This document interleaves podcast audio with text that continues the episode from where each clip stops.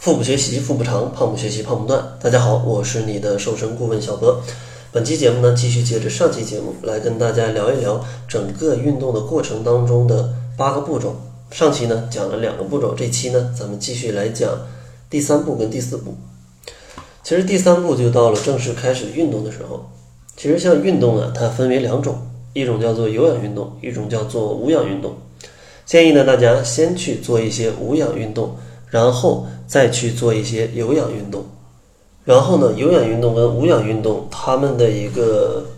效果跟作用也是不一样的，所以说大家要根据自己的情况来去选择，是做有氧多一点还是做无氧多一点。咱们分两类人群来讲啊，一类是减脂的人群，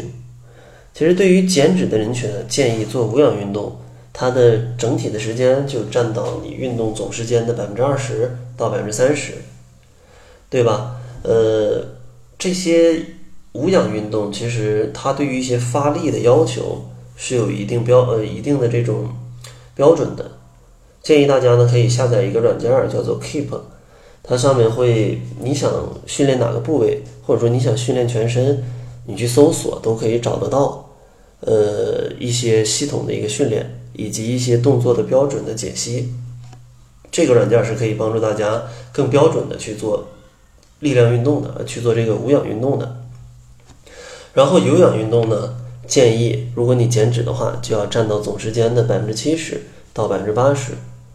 主要的运动类型呢，就有像跑步啊、跳舞啊、骑车呀。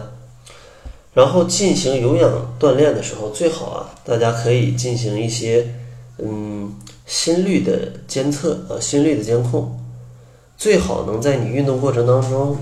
达到啊，让心率达到就是最大心率的百分之六十到百分之七十之间。当然，如果你嗯没有这个手环啊，测不了的话，呃也没关系，那你也可以通过一个更简单的一个标准嘛，就是你运动完了。呃，发现它不会影响你第二天的这样的一个工作或者是学习，也不会因为你运动过度导致你晚上失眠，那这个也是你身体可能接受的一个运动的状态，啊，当然你运动完了，你肯定是要适当的出一些汗，有一点疲劳，但是它不至于疲劳到让你晚上睡不着觉，或者让你第二天浑身酸痛，对吧？如果监测不了心率，也可以通过这样一个主观的东西。呃，来去检查适不适合你啊这个运动的强度。然后对于想要增肌的人群来说，那无氧运动就要占到总时间的百分之七十到百分之八十。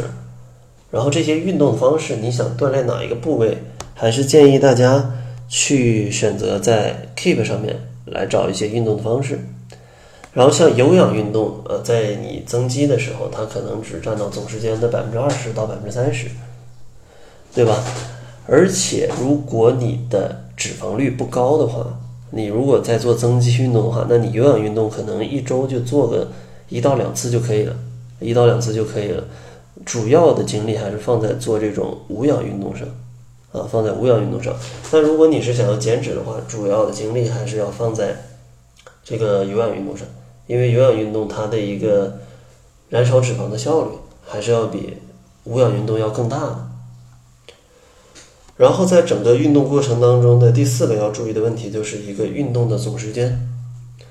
因为无论对于减脂还是增肌来讲，新手的时间最好就是一次运动整体就是一个小时。随着动作的熟练度跟身体的适应度的提升，时间上可以稍作调整，但最好不要超过两个小时。动作之间的休息时间呢，也不要超过